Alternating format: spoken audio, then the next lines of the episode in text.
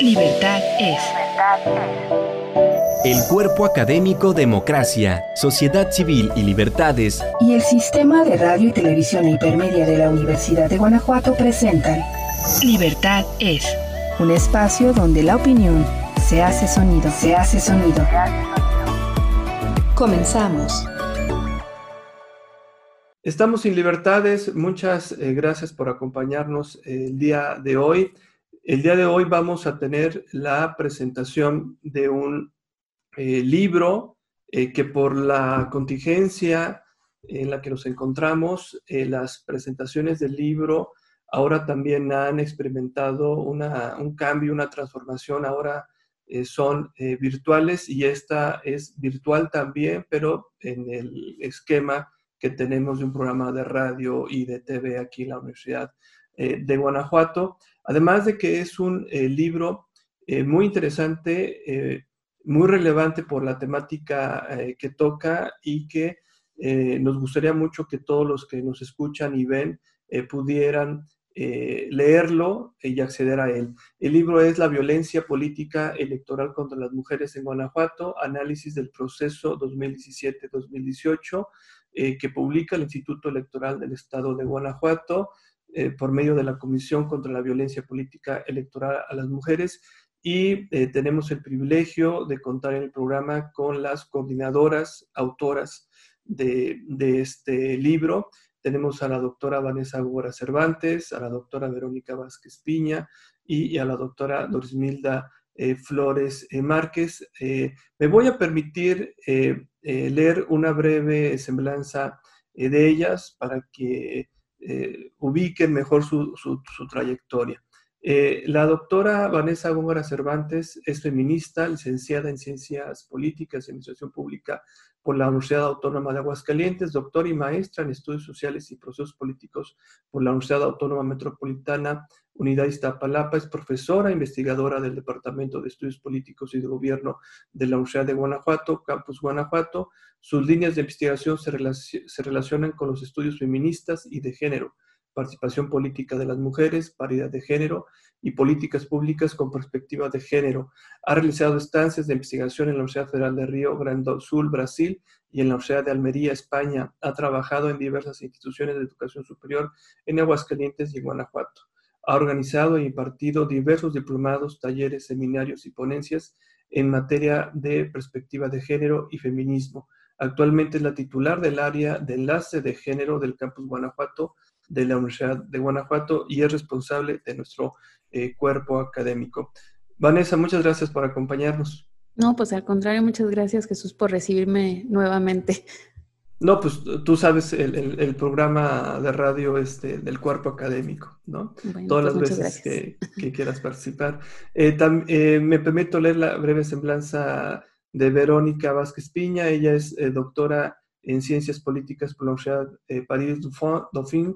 Estudió la licenciatura en Psicología en la UNAM. Es feminista, profesora, conferencista y tallerista sobre ética pública y perspectiva de género, delegada nacional por Guanajuato para la creación de Proigualdad 2019-2024 de la Mesa de Cuidados y consejera en el, en el onceavo Consejo Distrital en el Estado de Guanajuato por la, por para los procesos federales 2017-2018 y 2020-2021. Eh, Verónica, muchas gracias por acompañarnos. Hola, muchas gracias por la invitación. Muchas gracias a ti, eh, Verónica. Y eh, también nos acompaña Doris Milda Flores Márquez. Ella es profesora investigadora en la Facultad de, Comunicación y Mercadotecnia de la Universidad de La Salle Bajío. Es licenciada en Comunicación, Medios Masivos por la Universidad Autónoma de Aguascalientes. Maestra en Comunicación de la Ciencia y la Cultura por el TESO y doctora en Estudios Científicos Sociales en la línea de Comunicación Cultura y Sociedad por la misma institución. Es autora del libro Imaginar un Mundo Mejor, la expresión pública de los activistas en Internet y TESO 2019. Es parte es, es, miembro del Sistema Nacional de Investigadores de CONACYT en el nivel 1. Desde el 2019 participa en el Observatorio de Participación Política de las Mujeres en el Estado de Guanajuato como representante institucional de la Universidad de La Salle Bajío. Sus líneas de investigación son comunicación y cultura digital, comunicación para el cambio social y comunicación intercultural. Doris, muchas gracias por acompañarnos. Al contrario, siempre es un gusto estar por acá y más en compañía de, Vanessa y Verónica en esta ocasión. Excelente. Pues tenemos este libro eh, que salió a la luz este año. Eh, hay una versión impresa, hay una versión en digital. Estaremos compartiendo los links, las ligas para que lo puedan consultar quienes estén interesados. Y yo lo que les preguntaría a ustedes es, eh, ¿Cómo surge el interés de este tema? Es más que obvio la relevancia, pero ¿cómo lo fueron, fueron construyendo ustedes este proyecto y cómo lo fueron eh, aterrizando? Eh, y sobre todo que nos eh, comenten para quienes nos siguen, para adentrarnos en el tema, ¿qué es la violencia política electoral contra las mujeres? Bueno, creo que aquí voy a, tomar la palabra porque de alguna manera la responsabilidad o la invitación cayó eh, conmigo eh, de, pues, eh, iniciar un proyecto de investigación. Esto viene de, de, la consejera, de la entonces consejera Indira Rodríguez del Instituto Electoral. Y bueno, la historia de hecho también es interesante, ¿no? Porque a ella también le hicieron como una solicitud, un planteamiento de que sería importante tener algún tipo de investigación sobre el tema. Este, estamos hablando de hace eh, ya aproximadamente tres años, eh, cuando el tema era importante, pero no estaba tan en boga o comenzaba a estar en boga, ¿no? Entonces, una legisladora de Guanajuato le dijo que sería importante tener una investigación, pero específicamente para conocer el fenómeno este, eh, aquí en, el Estado. Y entonces ella, eh, como parte pues de estas comisiones que había de género, ¿no? entonces no era de, violencia política, sino de género, eh, la consejera Indira dice, pues creo que sí es importante, y yo ya había tenido algún tipo de trabajo con el Instituto Electoral, y entonces me, dice que sí estaría interesada. déjame decirte que en aquel momento yo pensé en decirle que no, porque tenía mucho trabajo y sobre todo por esto que ya también lo habíamos platicado en otro espacio, este, tanto Doris este, Vero como yo, que no era el tema que nosotros nos considerábamos como expertas. O sea, yo estudiaba participación política de las mujeres, sabía algo de cuota, de paridad, pero de violencia política, cuando a mí me dice, oye, ¿quieres hacer una investigación de violencia política? Pues lo primero que hice en, mi casa fue ir a buscar a ver si encontraba algo de qué era eso, ¿no? ¿Qué es lo que me estás preguntando? ¿Qué es violencia política electoral? Entonces, no, no me considero una experta, pero me animé precisamente porque eh, haciendo algunas llamadas, pues Doris, Vero y otras colegas, pues aceptaron estar en el equipo de investigación. Entonces ya con ese respaldo, este, sabiendo que íbamos a trabajar juntas y que juntas íbamos a ir descubriendo de qué se trataba este fenómeno en Guanajuato, pues íbamos a poder hacer un muy buen trabajo. Entonces así surge un poco este, la intención de, del informe, o este es un proyecto de investigación, fue un informe al Instituto Electoral y, después se convierte en este libro, porque finalmente lo interesante y lo importante es que pudiera llegar a manos del público en general, ¿no? Entonces, yo, yo pues aportaría esa parte de, de, que, de cómo surge. Y bueno, lo de violencia política electoral, también comentarte que es un término que, como pasa en muchos conceptos de ciencia política, pues tiene muchas definiciones, pero nosotras este, estuvimos haciendo una eh, exhaustiva revisión del, este, del, estado del arte, de las investigaciones que ya eh, había al respecto, y pues lo que encontrábamos era una definición de violencia política, pero algunas también hacían algunas referencias de violencia electoral. Nosotras, por el mismo sentido que tenía la investigación, era importante decir que no solamente nos íbamos a enfocar a esas manifestaciones que pueden ser agresiones psicológicas, físicas, este, con el proceso electoral, es decir, con las mujeres en su aspiración eh, a, a contender por un cargo político como candidatas o ya como personas, perdón, como candidatas electas o que no fueron electas, porque también pueden darse procesos este, posteriores. Entonces, eh, eh, eso más o menos de una manera como muy general podría ser este, la, definición. No sé si, si mis eh, compañeras también pudieran sumar un poco más al respecto. Adelante. Pues creo que, mm, que lo que relata Vanessa es que fuimos descubriendo, ¿no? Cómo la omisión también, o sea, muchas veces pensamos en la violencia como una acción, pero también como esa omisión o esos o la falta de recursos económicos para poder ejercer la campaña son actos de violencia. Entonces fuimos descubriendo todas estas dimensiones porque el libro es lo que busca ver las dimensiones comunicacional, las, pues, las vivencias subjetivas, la dimensión del espacio público, cómo, cómo, cómo se vive y qué riesgos hay para las mujeres candidatas en, pueden ser distintos según el municipio en donde estás contendiendo. O también de las cuestiones que, vimos es que sí cambia si es una elección municipal a una elección por diputaciones, ¿no? Entonces, creo que, que es entender el fundamento de la violencia desde la perspectiva de género, es decir, todo aquello que tiene que ver por el hecho de ser mujeres. Entonces vamos a ver mucho con todos estos menoscabos sexistas, discriminación, ¿no? Eh, la burla, ¿no? El, hacia las candidatas, compararlas con, con prostitutas, ¿no? Y pues bueno, lógicamente también pues teníamos que ver todo, todo lo de la violencia física también.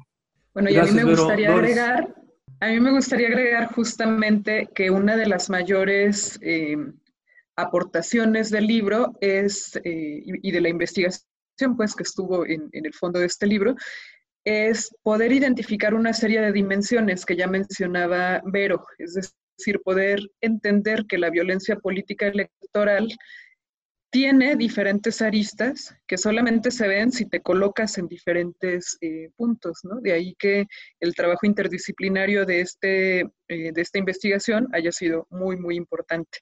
Y en, la presentación que acabamos de tener eh, hace unos días en la Universidad de La Salle, decía yo que quienes hacemos investigación no la hacemos porque tengamos la respuesta, sino porque tenemos las preguntas. Creo que este trabajo es una eh, de las evidencias mayores de que estaban las preguntas, incluso de qué carambas es eso, cómo lo defines, cómo lo vamos a construir, qué vamos a hacer con los desafíos prácticos que se nos atraviesan, de que mm, si las... Eh, personas eh, quieren o no quieren o pueden o no pueden participar, si tal cosa se tiene que replantear, si no tenemos los elementos técnicos para hacer un seguimiento mediático tan amplio como se podría, ¿cómo lo resolvemos, no? Eh, creativamente, con eh, mucho esfuerzo, con una serie de replanteamientos, y eso en términos de aprendizaje ha sido increíble. Sí. ¿Cuáles son los principales hallazgos que ustedes se fueron encontrando al, momento de hacer esta eh, investigación. Yo, por ejemplo, estaba leyendo en la introducción que se quiso hacer un, trabajo con encuesta cuantitativo y hubo un, problema eh, en, la, aceptación de, responder los cuestionarios. ¿no? Eh, ¿Qué otras cosas nos podrían hablar este, de los hallazgos que ustedes fueron encontrando en, este, en esta investigación. Vanessa, Vero. Ah, eh, lo, que pasa es que hay varias cosas, pero si ustedes ven el libro, eh, eh, también quisimos también darle como el, nos dividimos el trabajo y también la autoría de cada capítulo es precisamente por las personas o el equipo. Entonces, por eso hay como muchas cosas que, que podemos nosotros estar comentando. Eh, pero, por ejemplo, esto que estás comentando eh, era una de las grandes expectativas que teníamos cuando iniciamos la investigación.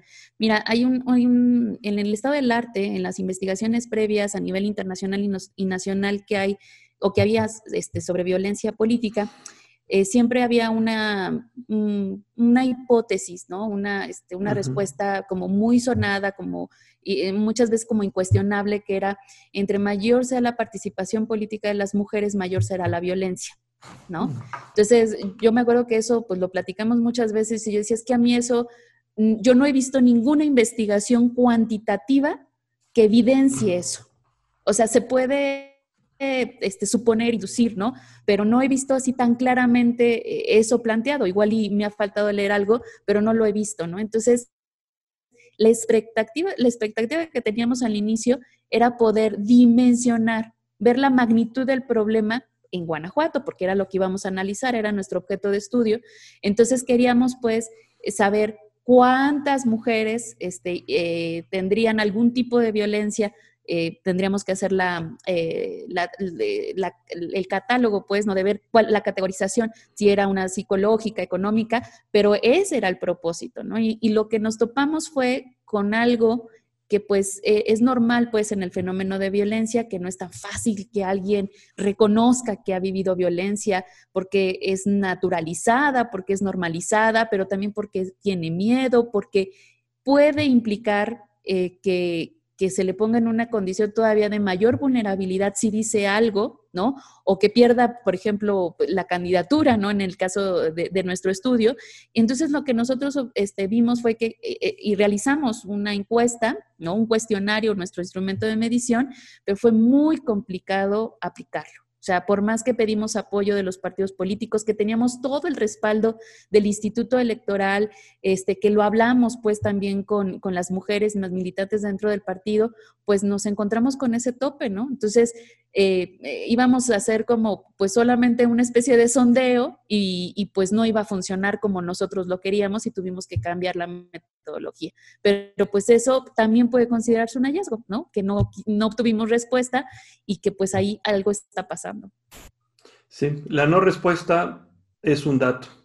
Adelante, Vero, Doris pues de, los hallazgos también que, que, queríamos nosotros poner a prueba era si, si la violencia política electoral obedece a contextos sociopolíticos más que a estos comportamientos de género. Es decir, si podemos entender estos vasos comunicantes que hay entre contextos violentos y la violencia ejercida contra las mujeres en el espacio público. Para eso, pues hay un capítulo que se llama Mapas de Riesgos. Y, en ese capítulo lo que hacemos es tratar de, entender las variables socioespaciales de Guanajuato, como sería, pues lamentablemente vivimos un, un, alto índice de delitos de alto impacto, como el secuestro, ¿no? Como, como los robos, eh, y pues también delitos contra las mujeres, que sería la violación, el feminicidio, el abuso sexual, el acoso sexual. Entonces, a partir de estos contextos eh, divididos, por una parte los delitos de, alto impacto y por otra parte los delitos contra las mujeres, nosotros tratamos de ver cómo está configurado Guanajuato. Y si, si además el índice de desarrollo humano estaba jugando en en, un riesgo para las candidatas. Pero ¿dónde entra lo político? Entonces elaboramos la variable política de competencia política. En los terrenos donde haya una competencia, alta competencia política, es decir, el, o la primera ah, ganadora con el segundo lugar eh, estuvo muy disputado, hay pocos, hay poca brecha de, votos, son, eh, son contextos de alta competencia política. Y así fuimos construyendo nosotros nuestro mapa de riesgo. Y, entonces, pues empezamos a, a, dar, para la gente que no conoce Guanajuato, pues Guanajuato tiene un corredor industrial con unos municipios con gran población, con gran desarrollo económico y un lo llamamos el centro del poder, y veíamos cómo los municipios más alejados, los rurales, eh, pues tenían mucho menos eh, delitos de alto impacto, también mucho menos delitos contra las mujeres, y así fuimos viendo ciertos hallazgos que pues después podemos platicarlos, como estas correlaciones entre escolaridad de las mujeres y y que se pueda presentar violencia contra las mujeres, estos delitos de, violencia contra las mujeres. Gracias, Vero. Doris. Y, eh, y, desde el asunto comunicacional, mediático, es muy interesante porque buena parte de los estudios que se habían hecho, eh, pues presentan eh, análisis de contenido, por ejemplo, de diferentes elementos de la publicidad política, de la cobertura mediática. Con redes sociodigitales se ha trabajado un poquito en, otra lógica, pero el asunto es que hay algunos estudios de gente como Francisco Aceves que hablan de desigualdades, no necesariamente en, cuanto a asuntos de género, sino de desigualdades que hay en las candidaturas y la cobertura que reciben eh, en función de una serie de factores, ¿no? Por ejemplo, se cubre más a las y los candidatos que van por la gubernatura que a quienes van por otro tipo de cargos como, eh, como las presidencias municipales o las diputaciones. Eh, se cubre más eh, también a quienes están en las zonas metropolitanas o en las ciudades más grandes que a quienes están en municipios periféricos y se cubre más también a eh, quienes pertenecen a partidos de mayor antigüedad o que tienen mayor presupuesto, eh, porque al final de cuentas también eso implica cierto gasto o ciertos convenios publicitarios con medios que a otros, ¿no? Entonces, al final, cuando a esos eh, elementos que ya estaban muy discutidos le agregamos la variable de género, vemos que hay todavía una cuarta asimetría, no solamente por el nivel del cargo, no solamente por la región, que en el caso de Guanajuato pues fue el corredor industrial, como ya bien decía Vero, y no solamente por eh, el partido, sino también en función de, de, si son hombres o mujeres quienes están en las candidaturas, ¿no? Eh, vimos, por ejemplo, que aunque había 50-50 en las candidaturas, no había 50-50 en publicidad electoral, no había 50% ni a patadas, 50-50 en eh, medios, en cobertura mediática. Eh, de hecho, al revés, o sea, en, la revisión que hicimos, las notas donde aparecían mujeres eran eh, como el 25% y no todas esas notas implicaban que, que, se estaban refiriendo a ellas. A veces simplemente eran mencionadas dentro de otro bloque de nombres, ¿no? Cuando hablamos de las que se referían a ellas es un porcentaje mucho menor. Y donde está un poquito más parejo el asunto es en las estrategias en redes sociodigitales por parte de, los, de las propias eh, candidatas y candidatos y de los partidos políticos, porque al final, pues, con todas las asegúnes que tengan las redes, implican una posibilidad mayor de estar allí incluso si no se tiene suficiente presupuesto o suficiente preparación. Entonces veíamos cómo estas desigualdades eh, de género se agudizan cuando las conectamos con las otras asimetrías eh, preexistentes en, en, una serie de cosas que tienen su impacto en los productos comunicacionales. Y el asunto no es simplemente decir, ah, ok, tiene menos eh, spots publicitarios o tiene una menor cobertura. No, el asunto es que a través de eso las y los ciudadanos tienen insumos para tomar decisiones acerca de cómo y hacia dónde pueden orientar su voto. Entonces, no estar en ese tipo de espacios comunicacionales sí tiene implicaciones eh, en términos de presencia pública, de intervención en la agenda, de toda una serie de cosas, hasta de conocimiento o no de la figura. Y, si me permites una cosa, porque eh, también me parece como un hallazgo muy importante que está vinculado con lo que está eh, comentando Doris, es que una de las grandes diferencias y que nosotros le nombramos violencia económica, ¿no? Pero pues es desigualdad, es en el de los recursos, ¿no? O sea, tener dinero para poder financiar tu campaña y, por ejemplo, para poder este, gastar en los medios, ¿no? En, en tener todos estos anuncios publicitarios, ¿no? De propaganda, pues es importante, ¿no? Entonces, eh, fíjate que este tema de violencia, de violencia económica no es de los más estudiados, pero nosotros lo que encontramos que para nosotros casi no tenía nombre, ¿no? Porque solamente, y aquí vamos a hablar de la fuente oficial que era de fiscalización, una base de datos de fiscalización del INE, en donde se, hace, se hacía el registro posterior, obviamente, a las elecciones, de cómo se había, eh, cuáles eran los ingresos, obviamente, este, para, para realizar las campañas y cómo se distribuía por candidaturas, ya sea por los ingresos este, del partido. Bueno, había varias modalidades, no me quiero detener eso, no había un solo caso en el que en igualdad de condiciones las mujeres tuvieran más presupuesto que los hombres. Era escandaloso. Y si nosotros nos detuviéramos en las cifras de a quién le dieron más menos dinero, o sea, nos topábamos con, con, cantidades, no las recuerdo muy bien, pero menos de 100 pesos, ¿no? Una cosa escandalosa para las mujeres y para los hombres también escandaloso, pero mil pesos, algo así, ¿no? Y la diferencia de los topes, o sea, de los que tenían mucho más recursos también, o sea, la que ganó, eh, perdón, la que obtuve más recursos para su campaña, no se acercaba nada al, hombre que tuvo más recursos, ¿no? Y eso tiene que ver con eh, en dónde posicionaron las candidaturas de mujeres, porque obviamente pues por ejemplo, municipios como León, pues les vas a, poner mucho dinero, ¿no? En las candidaturas y pues no había tantas mujeres en eso. Pero incluso la candidata del PRD, que era de León, eh, que estuvo este, contendiendo por León, no tenía tanto dinero como lo tuvieron otros candidatos de ese mismo partido en otros espacios. Entonces, la violencia económica ahí sí era desbordante. Aquí yo hago una, una acotación Tan así que yo creo que se dieron cuenta de lo que estaba pasando, porque esto es una base este, a nivel nacional, lo que se tuvo de, cómo se, se, hizo la distribución del dinero para campañas, que ya en los nuevos lineamientos del INE, estos que son muy buenos, que están muy interesantes y que hay, que analizarlos para las próximas elecciones, se, se estableció que no se pueden destinar menos del 40% del financiamiento público a las campañas de mujeres. O sea, ahí ya identificaron el problema y no puede volver a pasar eso.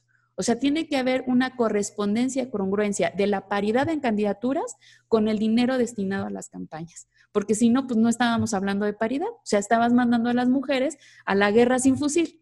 ¿No? Entonces, esto es un avance muy interesante al que hay que darle seguimiento y que pues nosotros habíamos identificado. Vamos a ver si en las próximas elecciones se logra subsanar. Mucha, eh, muy bien, Vanessa. Eh, vamos a un eh, corte y regresamos para seguir hablando de estos hallazgos que tuvieron en, esta, en este informe, en este libro que estamos presentando el día de hoy. Regresamos en unos instantes.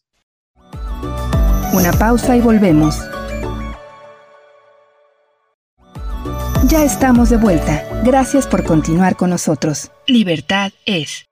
Estamos de regreso, estimados eh, radioescuchas, gente que también nos sigue por TVUG en su programa eh, Libertades. Estamos hablando eh, de violencia político-electoral hacia las mujeres. En la elección pasada aquí en Guanajuato está este informe que está reflejado en un libro que se acaba de publicar. Estaremos poniendo los links, las ligas para que lo puedan descargar. Es totalmente gratuito y el objetivo es que eh, mucha gente lo lea, eh, sobre todo las mujeres, sobre todo las mujeres que quieren ser eh, candidatas y quieren ocupar cargos públicos o ser designadas dentro de sus partidos políticos.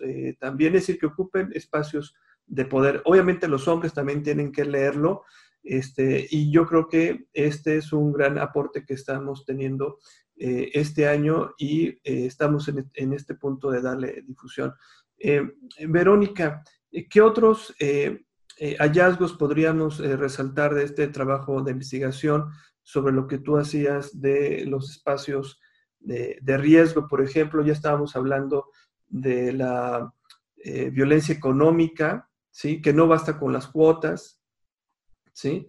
Eh, que es un problema estructural, es, complejo, realmente, es un problema complejo este, que se está analizando. Adelante, Vero. Pues sí, creo que lo que mm, subrayas es muy importante. Que lo lean, pues también los representantes de partidos, quienes toman las decisiones ahora para las nuevas elecciones, porque lo que nos quedó muy claro y está en un mapa representado en el libro es, nosotros lo que hicimos fue nada más por partido poner las listas que enviaron en dónde iban a contender mujeres y dónde iban a contender hombres.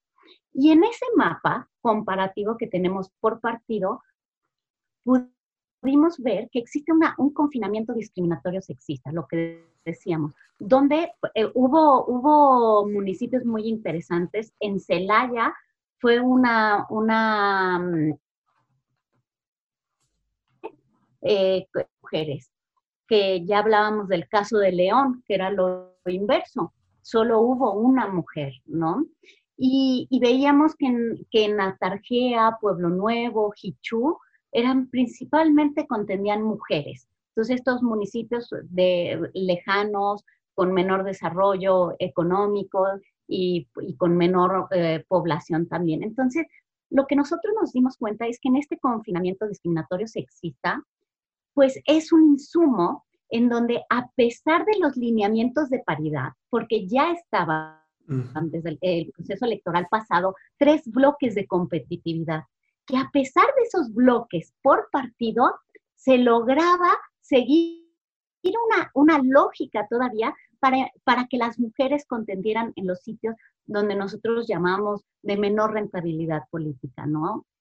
Entonces, ese fue un, un hallazgo que creo que también ayuda a la toma de Ahorita, por ejemplo, el PAN que ya envió eh, su lista, ¿no? Y ya, ya, ya, ya publicitó a dónde va a haber mujeres, por ejemplo, y que, que, que una de las cosas es mm, León va, va, a estar contendida por, por una mujer, ¿no? Entonces, creo que esto nos nos ayuda justo a esas críticas que nosotros hacíamos, ¿no? Esas críticas de por qué las mujeres no están contendiendo en estos municipios, ¿no?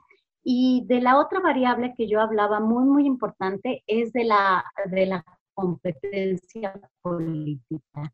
En Guanajuato, la mayoría de los municipios no tienen alta competencia política. Es decir, se gana un partido, mayoría de votos, y, y hubo el otro, el otro municipio interesante porque ganó una mujer, fue Salamanca. Y en ese municipio sí hubo alta competencia política. Entonces, todas estas variables nos ayudan a configurar, ¿no? También para este nuevo proceso electoral, donde tal vez veamos mayor eh, violencia política contra las mujeres. ¿Por qué? Porque entonces puede ser que las mujeres van a estar contendiendo en espacios que son disputados por hombres, que los hombres quieren esos espacios, ¿no? Y aquí vamos a estar viendo qué pasa, además en estos contextos donde también la cultura está, eh, eh, está normalizando la violencia, es decir, los delitos contra las mujeres y los delitos de alto impacto están presentes en nuestro día a día. Entonces, creo que, que, es muy, muy importante hacer seguimiento de estos mapas de riesgo, entender entonces, seguir haciendo estos mapeos de cómo son las listas, dónde van a contender, mujeres y dónde van a contender hombres, también para esas acciones de prevención de la violencia política electoral.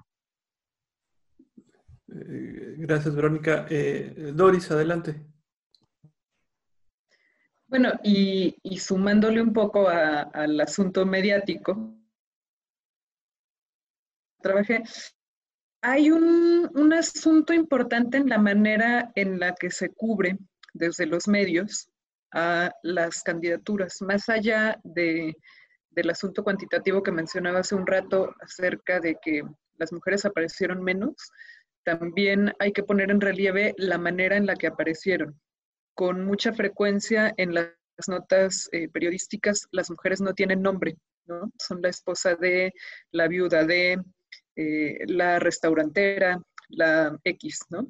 No, no son alguien que tenga un nombre eh, que sea destacado, por ejemplo, en un titular o que sea destacado en una nota. Entonces, eso habla mucho acerca de la manera en la que estamos eh, ejerciendo el periodismo eh, en los medios de comunicación. Digo, finalmente no todos son radio universidad y no todos tienen como esta lógica tan, tan abierta. Y aunque hay esfuerzos importantes, significativos, sí hay un asunto de, de inercias eh, de cómo estamos concibiendo que el espacio eh, público es para los hombres y no para las mujeres, ¿no? A veces se les trata o se nos trata como si eh, se estuviera invadiendo un espacio que no pertenece a las mujeres y en ese sentido se invisibiliza. Entonces también la manera de nombrar pues es un asunto importante. Y quienes nos escuchan dirán, ¿y no necesariamente está en nuestro poder cambiar los medios, ¿no? Sin embargo, sí está dentro de nuestras responsabilidades como ciudadanas, como ciudadanos, como desde las diferentes profesiones o desde los diferentes espacios en los que nos desenvolvemos, sí tenemos una responsabilidad en, en términos de manejo de la información. ¿Qué información consumimos? ¿Qué información compartimos? Qué información discutimos, qué tanto nada más eh, retuiteamos sin haber leído la nota, eh, qué tanto nos vamos o no por, el, eh, por un título sensacionalista. Entonces, al final es importante también que desde la posición en la que nos encontremos tengamos la capacidad de discriminar información y de movernos un poquito en, pues, de descolocar eh, la, serie de cosas que pasan, ¿no? De dejarlas como están, no de asumir que son eh, naturales o que no se pueden transformar. Eh, durante muchos años en, los estudios de Internet, bueno, en estudios sociales en general, pero en estudios de comunicación de manera más específica, se hablaba de la sociedad de la información, de la sociedad del conocimiento, etcétera, ¿no? En nuestros tiempos se está hablando ya de sociedad de la desinformación porque las dinámicas que tenemos apuntan un poco más hacia, hacia eso y pues eso golpea fuertemente a las mujeres dentro de los procesos electorales. Entonces, pues vaya, es algo como para, para reflexionar de qué hacemos con la información en la vida cotidiana. Sí, en una era tan, tan digital y tan llena de información a la mano, entre comillas, porque también se necesita una computadora y un buen internet, y interés en encontrar la información, este, pero estamos ya en estas este, paradojas. Eh, la violencia política se ejerce para limitar, ¿sí? negar, imposibilitar el acceso eh, al poder eh, a las mujeres. hay un, este diagnóstico que nos están presentando a ustedes. La legislación ha estado empujando la, la, la, equidad ¿no? entre hombres eh, y mujeres, pero no es suficiente las cuotas, ¿sí? esa, sería una de las, esa es una de las eh, conclusiones a las que ustedes, eh, una de las tantas conclusiones a las que estaríamos llegando en este, en este primer informe. Vanessa, ¿tú qué nos dirías? Pues tanto no fueron suficientes que ya ahorita superamos la parte de las cuotas. Ahorita ya estamos en otra etapa en México, que es el principio de paridad de género. Entonces, las cuotas se quedaron en una, en, eh, bueno, iniciamos pues por ahí de los años 90, pero ya en las últimas reformas lo que hemos estado fortaleciendo es que eh, se ha reconocido como un principio, es decir, es una aspiración que, en donde todos deberíamos, todos y todas nos deberíamos de sumar para hacer que la paridad, la igualdad entre hombres y mujeres sea una realidad. Por eso es un principio y es un principio constitucional. Entonces, toda la normatividad, aunque la normatividad, que esto me parece interesante lo que estás comentando, porque los avances legislativos este, han sido muy importantes. En México tenemos grandes avances, ¿no? Este, podríamos decir que, estamos eh, a la cabeza de, de muchas de estas propuestas, ¿no? De, ya hemos superado, creo que a varios países que comenzaron con el proceso, pero creo que nosotros ya llevamos una ventaja importante, pero este, efectivamente no era suficiente, tenemos con esos, esos avances, pero lo que implica la paridad de, género es que aunque en la ley se, se, pueda ver un texto, ¿no? Una, una, redacción que diga, este, tiene que presentarse el mismo número de candidaturas entre legisladores y para candidaturas de legisladores y legisladoras. Como es un principio constitucional, nosotros sabemos que no se puede limitar nada más a eso, sino que puede extenderse a otras cosas, ¿no? Que eso también es parte del debate que, en las últimas semanas hemos tenido con lo de la paridad en las gubernaturas, que decían aquí el INE, lo que pasa es que ya se está este, extralimitando, ¿no? De sus facultades, ya, no, ya quiere legislar, no. O sea, eso no ha pasado, o sea, no es tal cual, sino lo que está haciendo el INE es materializar el encargo que le dio el legislador y la legisladora, ¿no? De decir que lo importante era el principio de paridad de género, y entonces dice, bueno, pues si lo hicimos con diputados, diputadas, y los llevamos al Senado, presidencias municipales, pues vaya, pues también la lógica es que vayamos por la gubernatura y por la presidencia de la República, ¿eh? que ahorita no toca, pero tocará este, para la próxima. Entonces, eh, no es suficiente, pero, pero a la vez sí, porque ya está el principio y ha sido defendido en múltiples ocasiones en, los, en el Tribunal Electoral. ¿no? O sea, que ha dado y siempre ese respaldo a, las reformas y a los nuevos planteamientos para avanzar en, términos de paridad, pues ahí continuamos, ¿no? Entonces, eh, yo creo que eh, eso, por ejemplo, yo pensaba ahorita en el mapeo que tenemos en términos de, eh, en el mundo, ¿no? Es la comparativa del avance de la representación política de las mujeres y nosotros dimos un gran brinco a los primeros lugares gracias al reconocimiento del principio de paridad de género. Entonces eso nos va a dar todavía mucho más avance si los partidos políticos pues dejan de resistirse, ¿no? Así es, eh, Vanessa. Eh, Doris, adelante. Eh, yo creo que tenemos que reconocer estos avances que, que, acaba de puntualizar Vanessa porque son muy, muy importantes para que se pueda tener acceso, pero coincido en que no son suficientes. Me parece que buena parte del cambio que necesitamos es cultural. Recuerdo un, un spot que eh, no me acuerdo si era de la Cámara de Diputados o de la Cámara de Senadores hace tiempo, pero cuando se estaba legislando eh, sobre el derecho de las mujeres a una vida libre de violencia. Y el spot empezaba con una cosa como, a partir de hoy ninguna mujer será golpeada dices, eh, porque una ley está, no se cambian las prácticas de todos los días. Lo que hace la ley es que permite que sean exigibles y justiciables una serie de cosas, pero el cambio necesita em, tener raíces un poco más, eh, un poco más profundas, ¿no? Me parece que lo interesante de este tipo de, de cambios que llegan a nivel constitucional, que tienen que aterrizarse en, en los procesos electorales son interesantes justamente porque abren la puerta de resistencia incluso de la ciudadanía y es interesante pensar en el otro lado, qué vamos a hacer en términos de concientización, de sensibilización para ver qué implican estos cambios en términos de la vida de los partidos, de toda la serie de prácticas que tienen enraizadas, eh, qué implica esto a nivel de los institutos electorales también, cuando estamos hablando de los procesos electorales, pero también qué implica eso en los gobiernos eh, y, en, las cámaras. Eh, al final implica una serie de movimientos y también pues abre la puerta para pensar más allá de, los números, ¿no? Algo que estaría genial es que además de haber mujeres en, las candidaturas y en los cargos, hubiera también perspectiva de género, que a veces no es sinónimo, pero eh, pues vaya, una cosa tendrá que empujar a la otra y a lo mejor nos lleva mucho tiempo, pero la puerta está abierta y, y se puede avanzar hacia allá.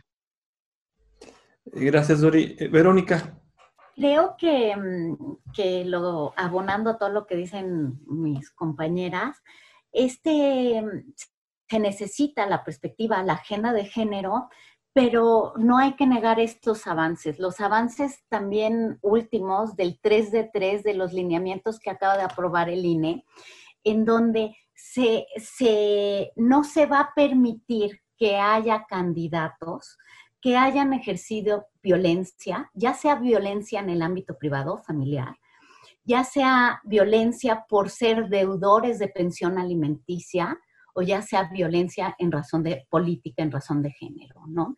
Entonces, creo que, que sí hay estos avances, como también lo decía Vanessa, ¿no? Legislativos, normativos, y sí, lo que nos falta es en la práctica. Las mujeres con sus testimonios nos decían cómo se, negoció el proceso pasado, cuando hubo eh, coaliciones nos decían que se peleaban, a ti te toca poner las mujeres así como, híjole, a ti te va a ver que quien yo zafo, yo no quiero, o sea, de unos términos muy despectivos para las mujeres nos comentaban cómo realmente no son reconocidas en sus partidos.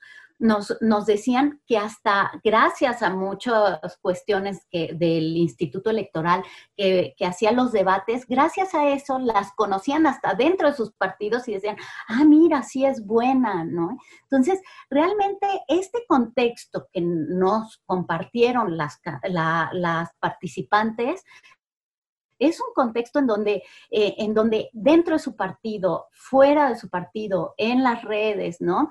La ciudadanía, ¿no? Una, una, una candidata nos decía, yo estoy en medio de mi divorcio y me preguntaban por mi, por mi, por mi esposo.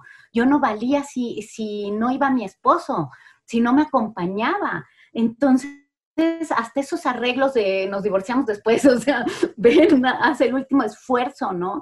A pesar del, del costo emocional y personal. Entonces, realmente o hasta cómo esa violencia, ¿no? El que tú quieras, tengas aspiraciones políticas, entonces te voy a quitar la custodia del hijo, te voy a poner demandas, te voy, porque yo no quiero que tú tengas ese, eh, esa aspiración, yo no quiero que seas una mujer política. Entonces, realmente los testimonios y las prácticas de violencia en todas, la, en casi todas, hubo pocas mujeres en las que nos dijeron que no, no sentían violencia y algunas en que otras mujeres referían que ellas habían sido violentadas y como hablábamos, ellas mismas no lo, no lo, no lo sentían, ¿no?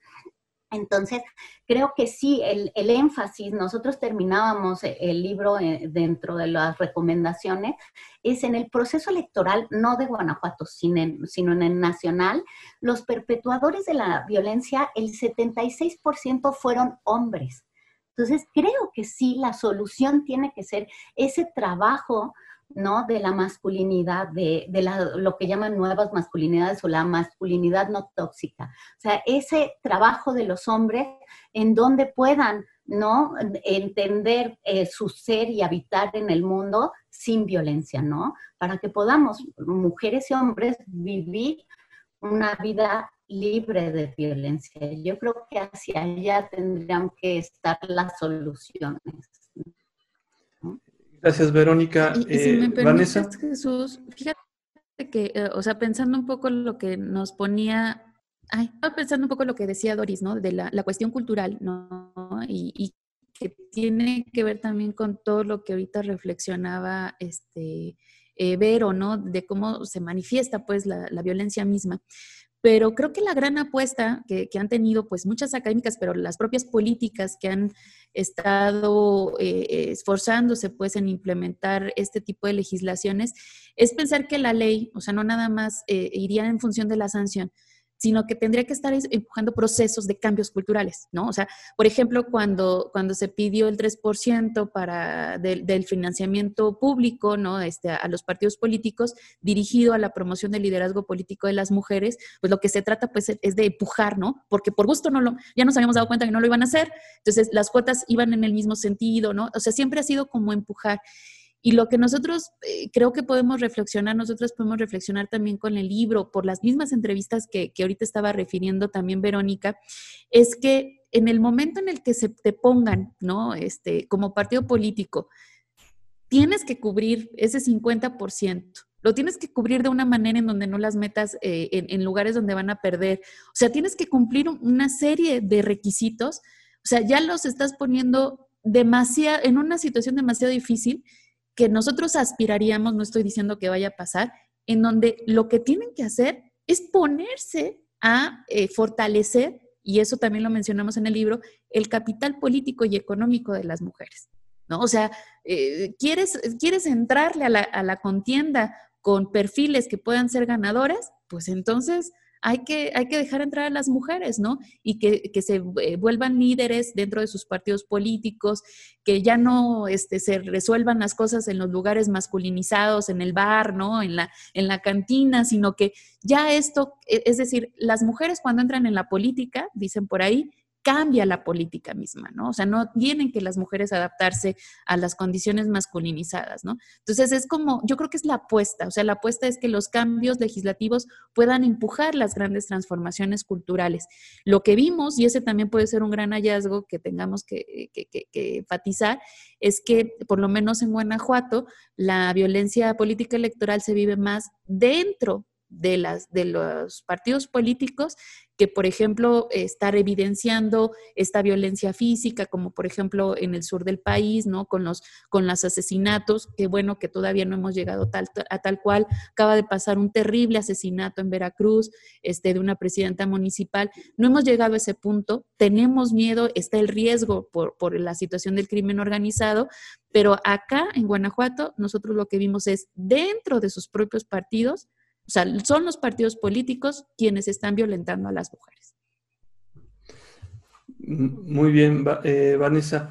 Eh, es un problema estructural eh, que implica pues, todos, los, todos los ámbitos, ¿no? Y sobre todo el social, que eso es lo que nutre a final de cuentas a los partidos políticos y los partidos políticos pues terminan siendo un reflejo de la propia, de la propia sociedad. Entonces me parece muy pertinente estos, estos hallazgos y estas estas puntualizaciones que se están haciendo ahora, que, son a partir de esta, de esta investigación que ustedes hicieron. Eh, estamos en la recta final del programa.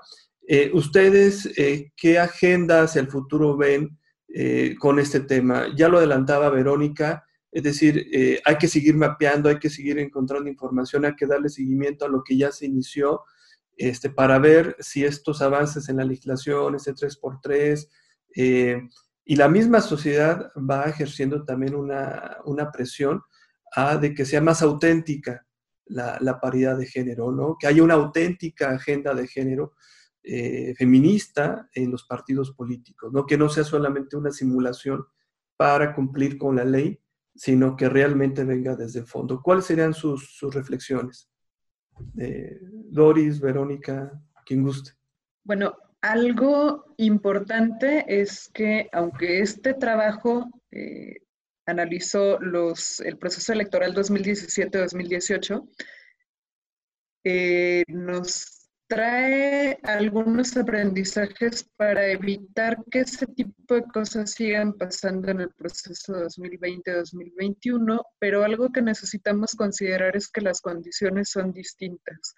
En, en, este momento donde además de todo hay una serie de cosas que se mueven también en, el camino, ¿no? Eh, a lo mejor nada más estoy trayendo agua al molino de, lo mediático y lo comunicacional, pero al final, si los medios ya eran relevantes en 2017, 2018 y en todas las elecciones anteriores, en 2020, 2021 van a cobrar una relevancia mucho mayor y, van a ser mucho más significativos ante la imposibilidad de hacer eh, eventos masivos, por ejemplo, y ante eh, las restricciones eh, sanitarias que haya, por lo menos en la primera parte de las campañas. Quizá ya para el verano tenemos otras posibilidades, pero no necesariamente las mismas que se tenían hace tres años. Entonces, vale la pena reflexionar sobre lo mediático, vale la pena reconocer la relevancia de las redes digitales, de las redes sociodigitales, para eh, tener esta interacción con las y los ciudadanos. Y, vale la pena, como decía hace un momento, pensar qué es lo que nos toca desde el lado de, la ciudadanía para promover eh, de una manera mucho más responsable no solamente el, ejercicio del voto, sino también entender la, eh, pues la necesidad de, que haya estos espacios eh, para mujeres en los medios de comunicación también. Eh, gracias, Doris. Eh, Verónica.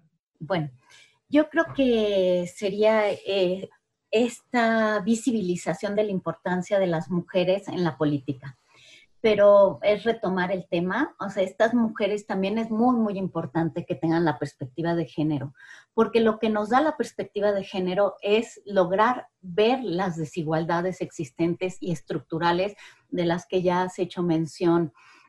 Jesús, pero también es muy, muy, muy importante, creo yo, lo que hablabas, es, la violencia política es una violencia simbólica, es la violencia en donde eh, perpetúa esta asimetría en el poder, esta dominación de los hombres y la eh, sumisión de las mujeres. Entonces es muy, muy, muy importante romper, de construir estas relaciones de poder y llegar a una igualdad sustantiva. Para mí sería importantísimo que estas agendas de género tuvieran en el centro los cuidados. Ya hacía referencia Doris de la pandemia, ¿no? Ahorita justamente lo que nos está poniendo en jaque es quiénes estamos cuidando. Son las mujeres. ¿Cómo, cómo podemos darnos abasto? Si van a ser candidatas, son madres, si están enfermos nuestros padres, nuestros hijos, ¿no? ¿Cómo podemos ¿no? Avanzar y está ya también en la agenda nacional este Sistema Nacional de Cuidados. Tenemos que ver la conciliación trabajo-familia, ¿no? Esta de conexión también en esta nueva realidad de la pandemia, ¿no? También. Y pues es esta participación de los grupos feministas que son también muy, muy importantes para estas agendas, para impulsar todos estos temas. Yo creo que serían mi participación. Muchas gracias, Verónica. Eh, y finalmente, Vanessa, para, para cerrar? Pues yo, yo coincido con, con, todo lo que han mencionado. A mí se me hace también muy interesante que, qué escenarios nos va a poner la pandemia, ¿no? O sea, creo que eso este, no lo teníamos contemplado. Creíamos que, que, íbamos a salir de esto hace algunos meses, pero parece ser que todavía nos falta un ratito este, de confinamiento, desgraciadamente y, pues hay que sacar adelante las lecciones, tal, perdón, las elecciones. Tal vez tendríamos que, ver qué pasó con las que ya se llevaron a cabo también en estas condiciones y de ahí tratar de, generar algunos supuestos. Pero bueno, eso es un, un escenario muy, muy interesante. Este, por ejemplo, cómo ha crecido esta, interacción muy directa este, con los webinars, con, ¿no? O sea, poder hacer las transmisiones. Yo creo que las candidatas, desde nuestra investigación ya habíamos visto que pues su gran recurso era el uso de sus eh, eh, redes sociales personales, ¿no? En las plataformas digitales, entonces seguramente esto también lo seguiremos viviendo. Y bueno, pues también todo lo, que nosotros habíamos planteado en Guanajuato, pues desgraciadamente seguimos viviendo condiciones de violencia extremas, cada vez más difíciles. Ahora eh, se añade este elemento que no es que no lo hubiera, pero con un grado todavía mm, eh, terrible que es este a, los periodistas, ¿no? Este de, de, violencia, que eso también pues hay que verlo. Nosotras en investigación, en algunas entrevistas que referían la intervención del crimen organizado, ¿no? Entonces, eso este, no lo pudimos reflejar tanto, pero bueno, hay que ponerle atención. Y, yo, por ejemplo, pues también cerraría con esta parte de eh, cómo se van a ir posicionando también las mujeres, que algo mencionaba Vero también, este, con los temas de género, ¿no? Porque, mm, por ejemplo, aquí en Guanajuato, el Partido Acción Nacional, que pues es uno de los... Eh, eh, de los grandes ganadores en todos los espacios, ¿no? Este, el gran ganador, pues ahora vemos que la, candidata del PAN en León, pues va a ser mujer, ¿no? Eso ya se estipuló. Vamos a ver que, esa candidata mujer, quien vaya a lograr la candidatura, cómo va a ser su posicionamiento frente a los grandes problemas de género, ¿no? Déjate del aborto, que ya sabemos más o menos por dónde va. Hay muchos otros temas que son muy importantes y que tendríamos que estar valorando su representación sustantiva, es decir, este, eh, es mujer, se supone que era importante que hubiera una mujer en este espacio, pero ¿qué tanta diferencia va a marcar esa mujer en, en, por ejemplo, en la presidencia de León y en muchos otros lugares, ¿no? Entonces hay que seguirle la pista a muchas, muchas, muchos aspectos de este libro y de otras investigaciones. Muchas gracias, eh, Vanessa, Doris Mila, eh, Verónica, por la presentación de este libro. El tiempo ya se nos terminó. Muchas gracias a todos los que nos siguieron y eh, busquen el libro, eh, les compartimos las ligas para que lo consulten y les agradecemos mucho eh, su tiempo. Hasta luego. Libertad es. Gracias por sintonizarnos. Nos escuchamos en la siguiente emisión. Libertad es un espacio donde la opinión se hace sonido. Se hace sonido. Realización y conducción Jesús Aguilar López. Libertades es presentado por el Cuerpo Académico Democracia, Sociedad Civil y Libertades de la Universidad de Guanajuato. Libertad es. Este programa es una producción del Sistema de Radio, Televisión e Hipermedia de la Universidad de Guanajuato.